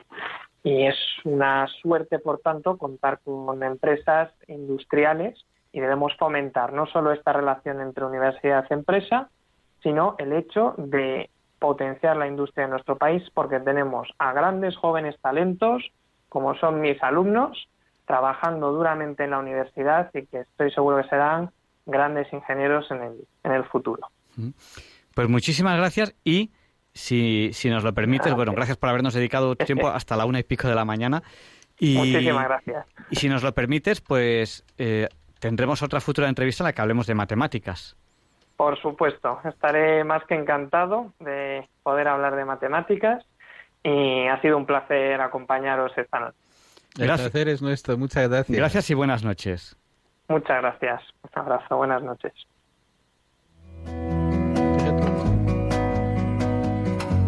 San Luis María Griñón de Montfort comenzaba su tratado sobre la verdadera devoción a la Virgen María con estas palabras. Jesucristo vino al mundo por medio de la Santísima Virgen y por medio de ella debe también reinar en el mundo para colaborar al advenimiento de ese reinado de paz y amor, orando intensamente en la espera de un nuevo Pentecostés con la Madre de Jesús en este mes de mayo. Te pedimos nos ayudes a ser testigos de esperanza y misericordia en nuestro mundo, herido por tantas formas de sufrimiento.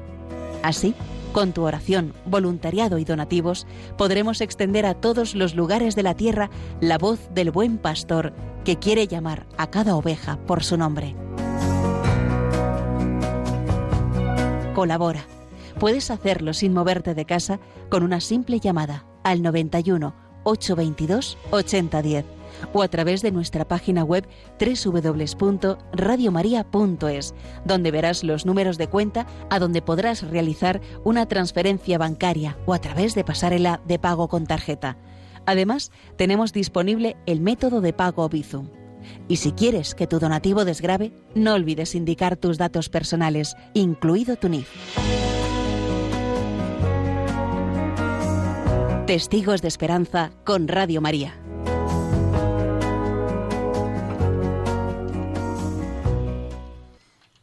A continuación, Leonardo Daimiel, Pérez de Madrid, presenta la sección Pensar y Sentir. Disfruten de esta preciosa voz.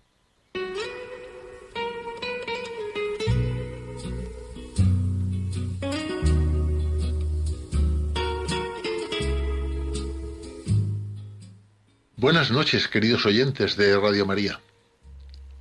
Soy Leonardo Daimiel y celebro estar de nuevo con ustedes. Hace algunas semanas les hablé de Albert Einstein, considerado el científico más importante y popular del siglo XX. Su nombre es sinónimo de inteligencia y genio, asociado ya eternamente a la teoría de la relatividad, y es una de las personas que más revolucionó el conocimiento científico en el mundo. De hecho, mantiene su carisma y su legado casi siete décadas después de su muerte. Un detalle de su biografía indica que lamentó que sus descubrimientos y teorías hubieran facilitado la obtención de la bomba atómica. Hoy les voy a leer, como segunda parte de ese programa anterior, una carta que presuntamente escribió a su hija Liesl. Liesl Einstein nació un año antes de que su padre Albert y su madre Mileva Marig, científica y compañera de investigaciones, se casaran en 1903. Mantuvieron en secreto a esta niña y al parecer no existen registros de nacimiento que puedan dar datos sobre ella. Parece probable que fuese dada en adopción y quedase registrada con el nombre de su nueva familia. Tanto a familiares como a amigos y compañeros de trabajo, Albert Einstein escribió más de 12.000 cartas a lo largo de su vida, la mayoría de las cuales están al alcance de los investigadores. La autenticidad de la carta dirigida a su hija Liser no es unánime. He leído argumentos en contra de que lo sea, y también en ellos hay contradicciones. En todo caso, me parece un magnífico texto, sea quien sea su autor. El hecho de que se le atribuya a un genio racional como Albert Einstein es coherente con su contenido. En esta carta se evidencia que con la abierta y simple racionalidad humana, en este caso no tan simple, incluso tratándose de un agnóstico, es suficiente para obtener conclusiones como esas. Me parece que merece la pena leerla y es lo que hago ahora en pensar y sentir. Dice así, querida Liesel, cuando propuse la teoría de la relatividad, muy pocos me entendieron y lo que te revelaré ahora para que lo transmitas a la humanidad también chocará con la incompresión y los prejuicios del mundo. Te pido, aún así, que la custodies todo el tiempo que sea necesario, años, décadas, hasta que la sociedad haya avanzado lo suficiente para acoger lo que te explico a continuación. Hay una fuerza extremadamente poderosa para la que hasta ahora la ciencia no ha encontrado una explicación formal. Es una fuerza que incluye y gobierna a todas las otras, y que incluso está detrás de cualquier fenómeno que opera en el universo, aunque no haya sido aún identificado por nosotros. Esta fuerza universal es el amor. Cuando los científicos buscaban una teoría unificada del universo, se olvidaron de esta la más invisible y poderosa de las fuerzas. El amor es luz, dado que ilumina a quien lo da y también a quien lo recibe. El amor es gravedad, porque hace que unas personas se sientan atraídas por otras. El amor es potencia, porque multiplica lo mejor que tenemos y permite que la humanidad no se extinga en su ciego egoísmo. El amor revela y desvela, por amor se vive y se muere. Esta fuerza lo explica todo y da sentido, en mayúsculas, a la vida. Esta es la variable que hemos obviado durante demasiado tiempo, tal vez porque el amor nos da miedo, ya que es la única energía del universo que el ser humano no ha aprendido a manejar a su antojo. Para dar visibilidad a esto que te digo, hagamos una simple sustitución en mi ecuación más célebre. Si en lugar de energía igual a masa por c al cuadrado, aceptamos que la energía para sanar el mundo puede obtenerse a través del amor multiplicado por la velocidad de la luz al cuadrado, llegaremos a la conclusión de que el amor es la fuerza más poderosa que existe, porque no tiene límites. Tras el fracaso de la humanidad en el uso y control de las otras fuerzas del universo, que se han vuelto contra nosotros, es urgente que nos alimentemos de otra clase de energía. Si queremos que nuestra especie sobreviva, si nos proponemos encontrar un sentido a la vida, si queremos salvar el mundo y cada ser sintiese que habita en él, el amor es la única respuesta. Quizás aún no estemos preparados para fabricar una bomba de amor, un artefacto, lo bastante potente para destruir todo el odio, el egoísmo y la avaricia que asolan el planeta. Sin embargo, cada individuo lleva en su interior un pequeño pero poderoso generador de amor cuya energía espera ser liberada. Cuando aprendamos a dar y recibir esta energía universal, querida Liser, comprobaremos que el amor todo lo vence, todo lo trasciende y todo lo puede, porque el amor es la quinta esencia de la vida. Y termina así esta carta presuntamente enviada por Albert Einstein a su hija Liesel.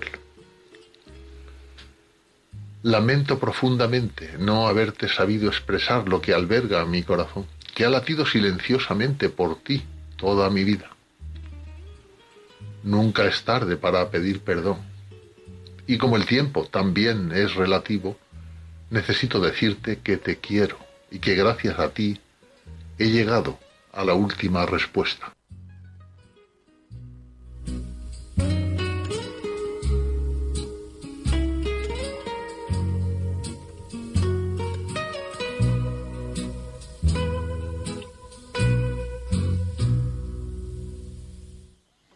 Pues muchas gracias, Leonardo, por este texto que nos has leído.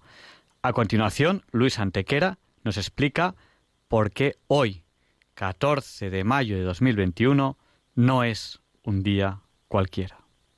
It's a lovely day today, and whatever you've got to do, I'd be so happy to be doing it with you. But if you've got something that must be done, and it can only be done by one, there is nothing more to say. Except it's a lovely day for saying it's a lovely day.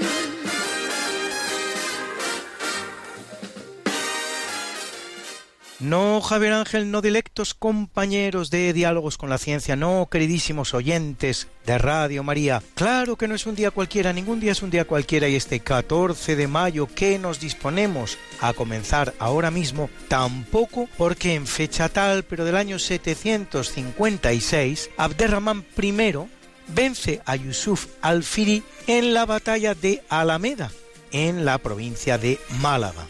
Abderramán nacido en Damasco, en Siria, era el último miembro de la familia Omeya, destronada del califato por los abásidas. En su huida de Siria, Abderramán consigue cruzar el estrecho y refugiarse en España, la provincia más occidental del califato, invadida por los musulmanes solo 45 años antes, Abderramán entra con un pequeño ejército formado de sirios, yemeníes y bereberes. Tras la batalla de Alameda, Abderramán queda amo y señor de España y crea el Emirato Cordobés, pero sin romper completamente con el califato, que con la deposición de su familia, los Omeya, traslada su capital de Damasco en Siria a Bagdad en Irak.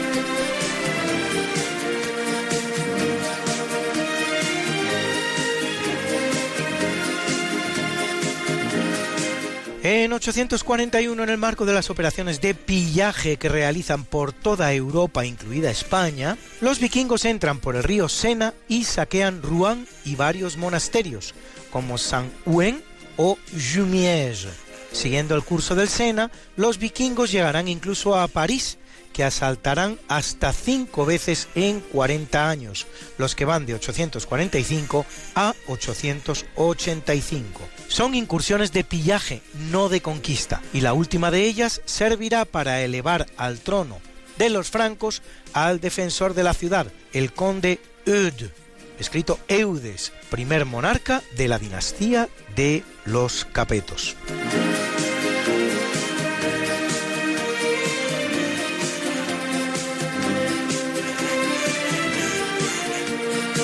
En el capítulo siempre fecundo de la conquista, colonización y evangelización de América por los españoles que va a permitir a los indígenas americanos. El tránsito del neolítico al renacimiento en apenas dos generaciones, un tránsito que a los europeos había costado 7.000 enteros años, en 1514 comienza a funcionar el Correo Mayor de las Indias, que la corona española asigna a perpetuidad a Lorenzo Galíndez de Carvajal. En 1541, el Papa Pablo III expide la bula que crea el obispado de Lima, en Perú, con lo que la iglesia levantada por el conquistador Francisco Pizarro se convierte en catedral. En 1570 el Papa San Pío V crea la primera diócesis en Argentina, Córdoba del Tucumán, que tiene como sede la Catedral de Santiago del Estero. En 1570 en Paraguay, el español Ruy Díaz de Melgarejo funda la Villa Rica del Espíritu Santo, hoy simplemente Villa Rica, con 75.000 habitantes. En 1699 en México, Fray Juan de Badía funda el poblado de San Pedro Caro, de 12.000 habitantes al día de hoy. En 1769 el rey Carlos III de España envía misioneros franciscanos a California, los cuales fundarán ciudades como San Diego, Santa Bárbara, San Francisco, Monterrey o Los Ángeles. Y en 1777 el propio Carlos III crea por real cédula el protomedicato de Caracas, comenzando de esta manera los estudios de medicina en Venezuela.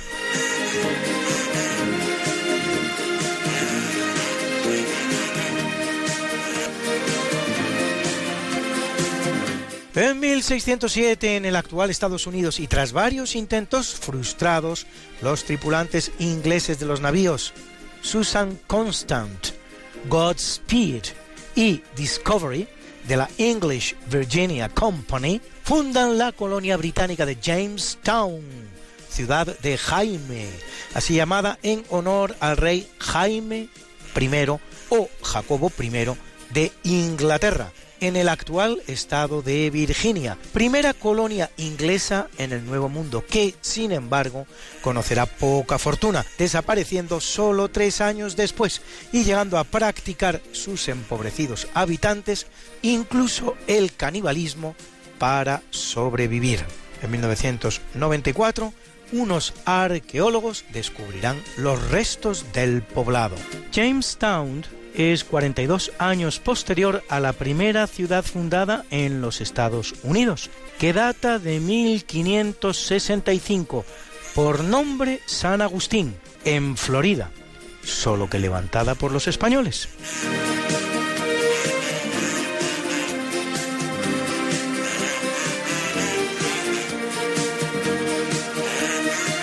En 1796, Edward Jenner, médico inglés, administra a un niño la primera vacuna obtenida a partir del suero linfático de las vacas infectadas de viruela, el cual inmuniza contra la terrible enfermedad de la viruela humana, terriblemente mortal en Europa, pero más aún en América, donde con la llegada de los españoles, portadores del virus, la indefensa población indígena queda diezmada.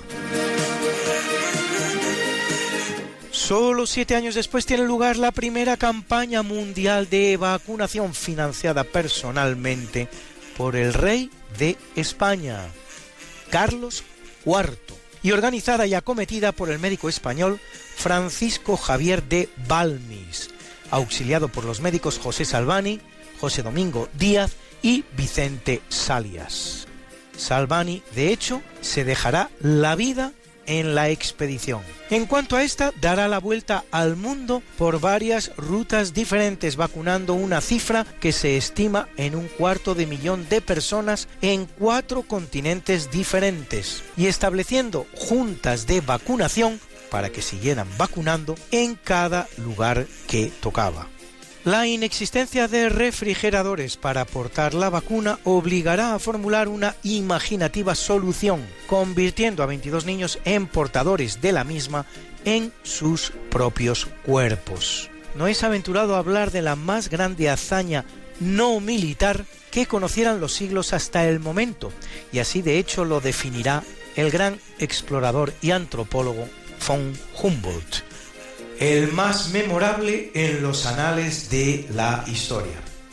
Hasta ese momento, los únicos vacunados con la vacuna de Jenner eran algunos niños del condado de Gloucestershire en el que éste residía.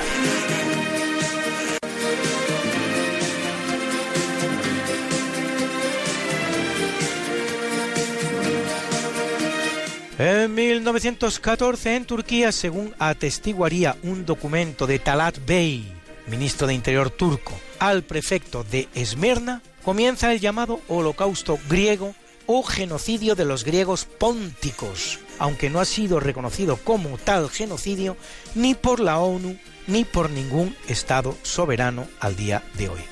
Todo empieza cuando en noviembre de 1913 Turquía y Grecia firman un acuerdo por el que Grecia acogería a la población griega existente en Turquía, superior al millón de personas, considerada una amenaza para la seguridad turca en plena guerra mundial.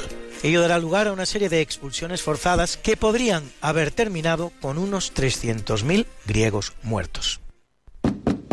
Luis, Luis, Luis. ¿Qué pasa, Mariate? ¿Les has recordado ya a nuestros oyentes lo de nuestro programa? Hija, qué susto, pues no, la verdad. Pues hay que hacerlo, Luis. Sí, amigos, porque todos los miércoles a las 5 de la mañana, Luis Antequera, que es mi marido y esta servidora, estamos de nuevo con ustedes contándoles más y más historia, pero historia de la buena, con mayúscula. En el programa Esta no es una semana cualquiera, y con la mejor música.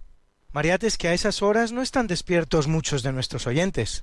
Pues para todos aquellos que tienen la mala costumbre de dormir por la noche, siempre pueden entrar en el podcast del programa. Esta no es una semana cualquiera. Acuérdense, esta no es una semana cualquiera. Y escucharlo a la hora a la que más les guste escuchar la radio. Pues ya lo saben amigos, esta no es Una semana cualquiera. con Mariate Aragonés Y Luis Antequera. la historia como es. Y no como nos gustaría que fuera.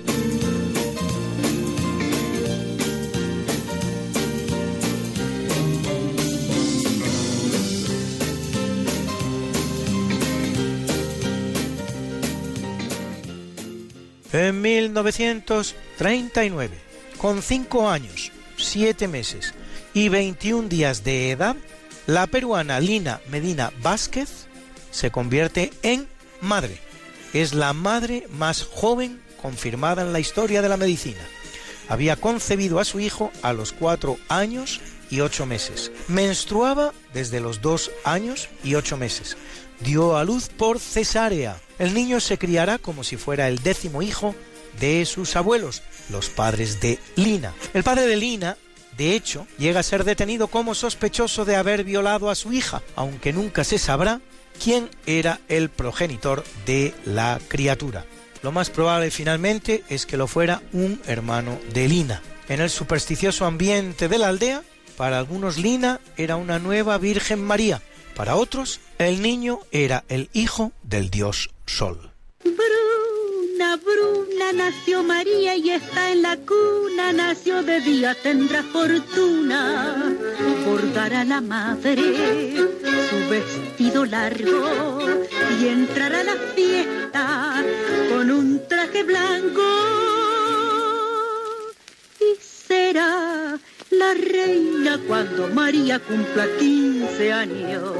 Te llamaremos Negra María, Negra María que abriste los ojos en carnaval. En el capítulo del natalicio en 1316 nace Carlos IV de Luxemburgo, emperador que pone la capital del imperio en Praga y emite la llamada bula de oro que determinará en adelante la elección del emperador a partir de siete personas con derecho a voto, los llamados electores imperiales, a saber, el rey de Bohemia, el duque de Palatinado, el margrave de Brandeburgo, el conde de Sajonia y los arzobispos de Colonia, Treveris y Maguncia.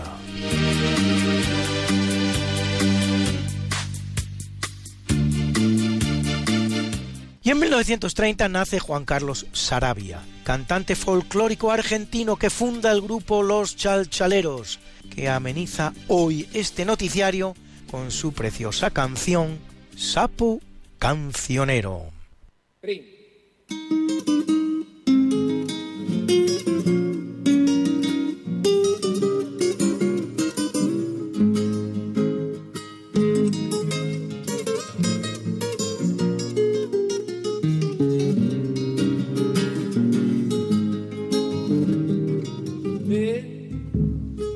De la noche, sapo cancionero, que vive soñando junto a tu laguna.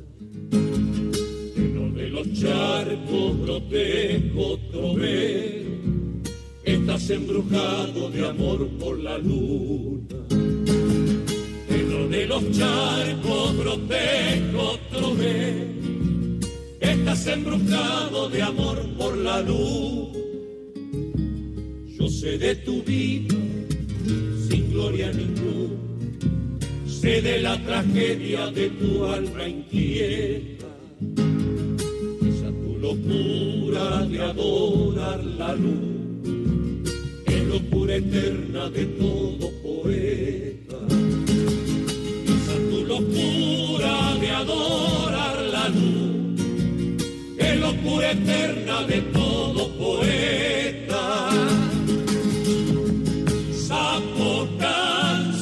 Canciones,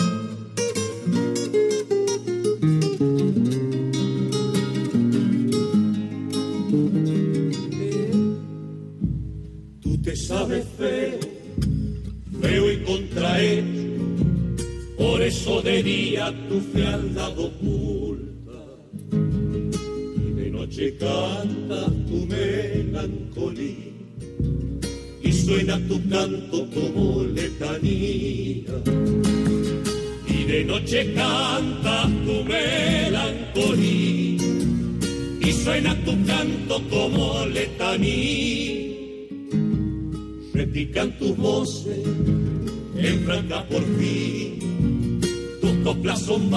como son tan bellas.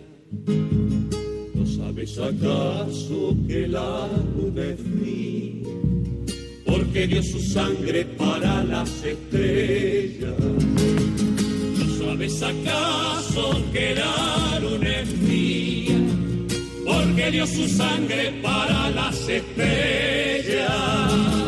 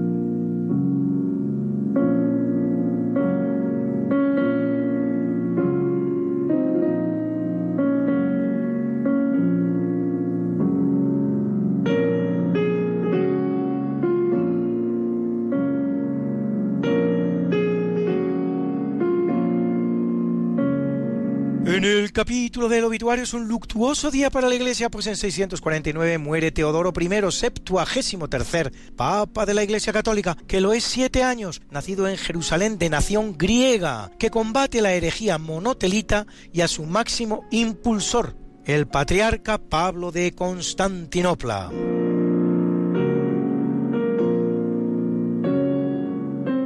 Y en 964, las mismas cifras pero ordenadas de otra manera, 649-964, lo hace Octaviano, hijo ilegítimo de Alberico II, señor de Roma, y nieto de Marocia, la mujer que ponía y quitaba papa más conocido como Juan XII, centésimo trigésimo papa de la Iglesia Católica, que lo es nueve años, uno más de los del llamado siglo de hierro o siglo de plomo de la Iglesia, o pornocracia, o pornopapado, entre los más indignos, por cierto, que otorga en 962 el llamado privilegio otoniano, por el que el Papa no era tal hasta que el emperador lo confirmaba, privilegio que estará vigente casi un siglo. Juan XII luchará contra su sucesor, el Papa León VIII, y acabará sus días asesinado por el marido celoso, y razones no le faltaban, de una de sus numerosas amantes casadas.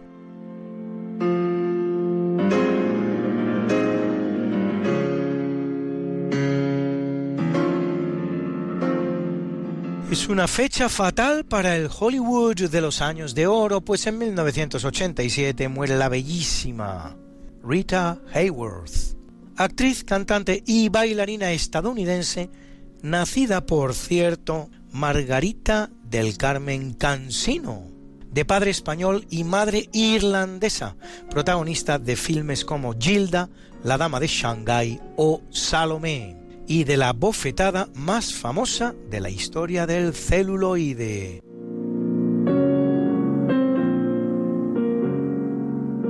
Y en 1998 lo hace Frank Sinatra, conocido como La Voz, que graba más de 1.300 canciones y participa en medio centenar de filmes. Aunque nunca se probó nada, se habló insistentemente de su relación con la mafia. Estuvo casado con la bellísima Ava Gardner, a la que hubo de venir a recoger a España ante la disipada vida que la actriz llevaba a cabo en nuestro país, enamorada no solo de la fiesta nacional, sino también, y todavía más, de sus protagonistas. Es solo una de las seis visitas que Sinatra realiza a nuestro país, donde incluso será arrestado y hasta expulsado, en la que demuestra ser una más de las muchas relaciones de amor-odio que caracterizó la biografía de Sinatra. De todas sus canciones elegimos esta famosa My Way, a mi manera, para recordarle. And now the end is near, and so I face the final curtain. My friend, I'll say it clear, I'll state my case, of which I'm certain. I've lived a life that's full. I traveled each and every highway and more, much more than this. I did it my way.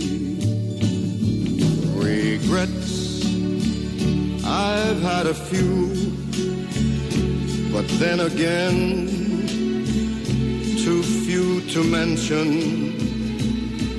I did what I had to do, saw it through without exemption. I planned each charted course, each careful step along the byway, and more, much more than this, I did it my way. Yes, there were times I'm sure you knew when I bit off more than I could chew. But through it all, when there was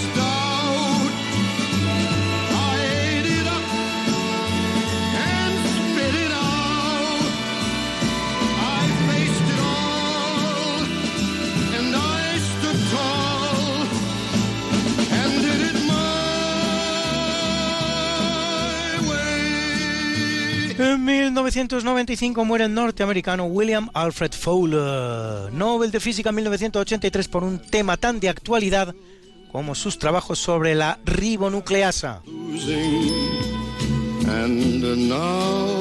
Y en 2006 el también norteamericano Robert Bruce Merrifield, Nobel de Química 1984, por el desarrollo de un método simplificado y práctico para producir péptidos y proteínas.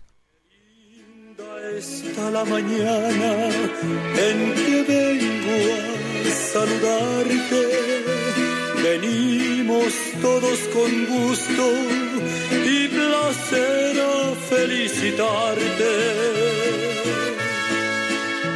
El día en que tú naciste, nacieron todas las flores en la pila del bautismo cantaron los ruiseñores. Ya viene amaneciendo, ya la luz del día nos dio.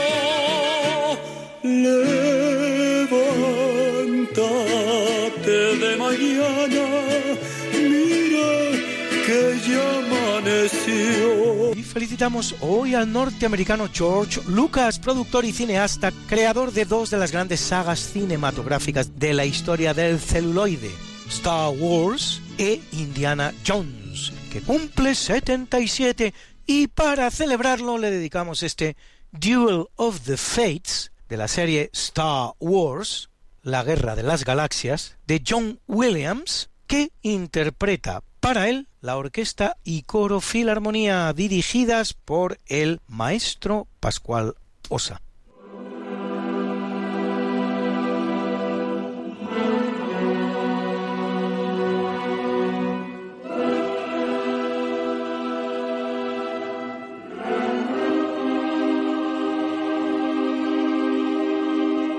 Y a dos exitosos empresarios.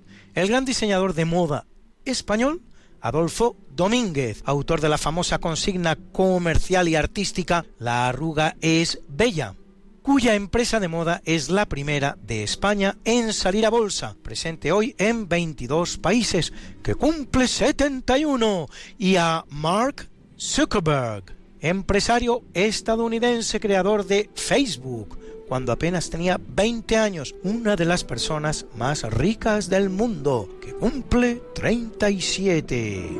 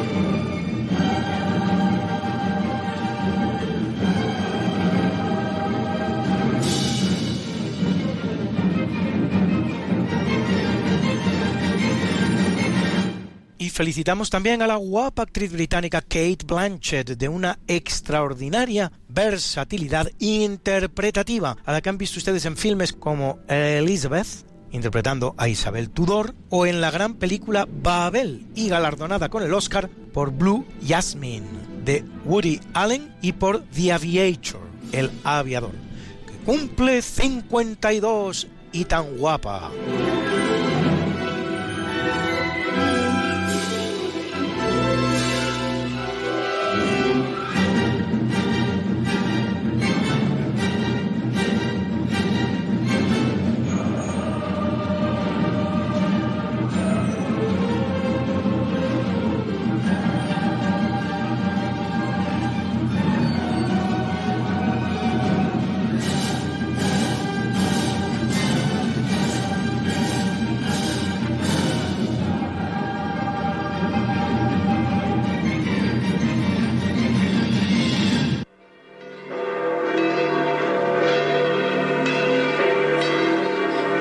Celebra la Iglesia Católica a Matías, apóstol.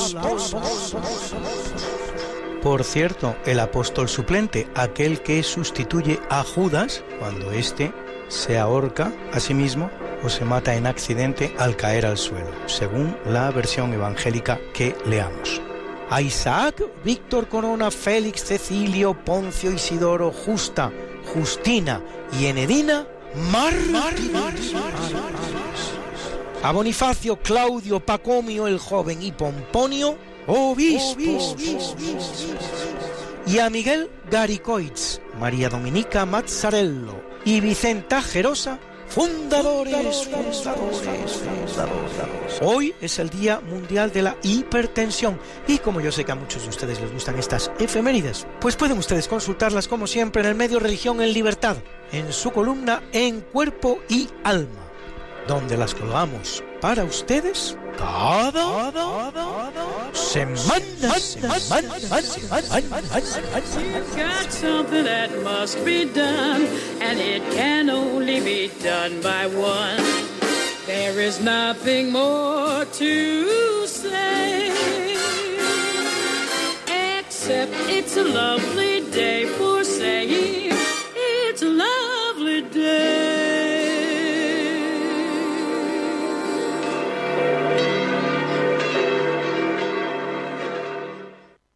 Pues ha llegado ese momento en el que todavía podemos dar paso a un par de llamadas, pero no mucho más.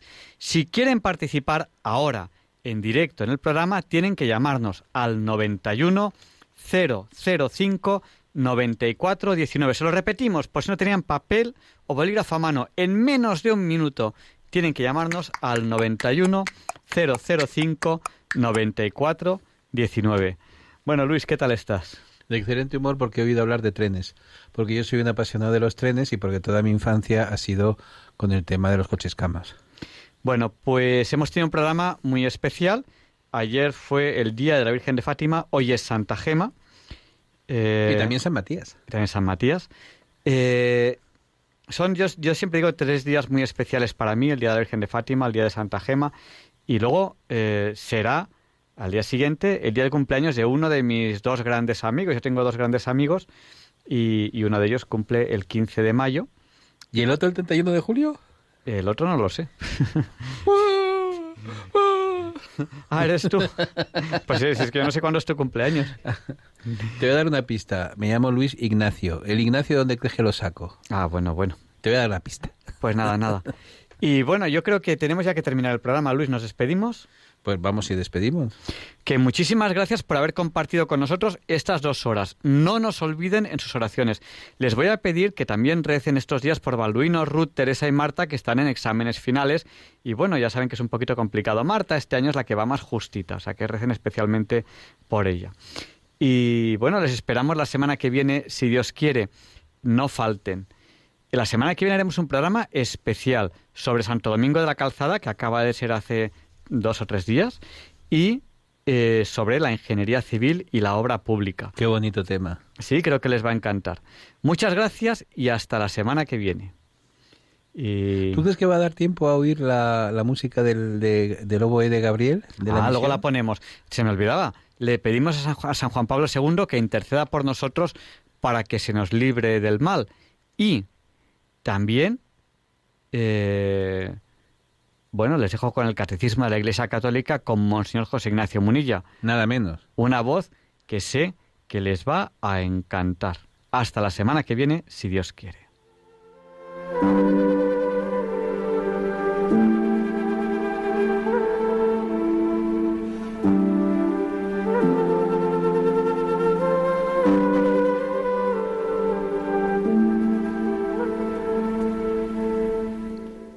Así concluye en Radio María el programa Diálogos con la Ciencia.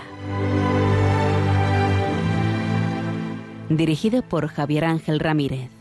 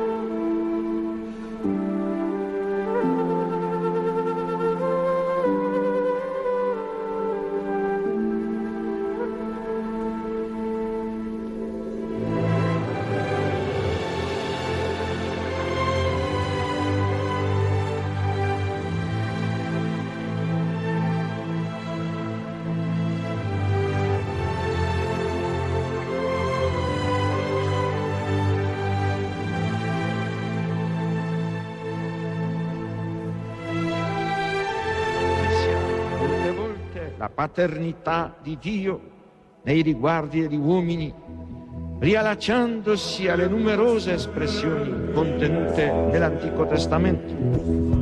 Per Gesù Dio non è solamente il Padre di Israele, il Padre degli uomini, ma il Padre suo, il Padre mio. Padre nostro, pie sinceri, sanctificetur nomen tuum, adveniat regnum tuum, fiat voluntas tua, sicur in cielo ed in terra.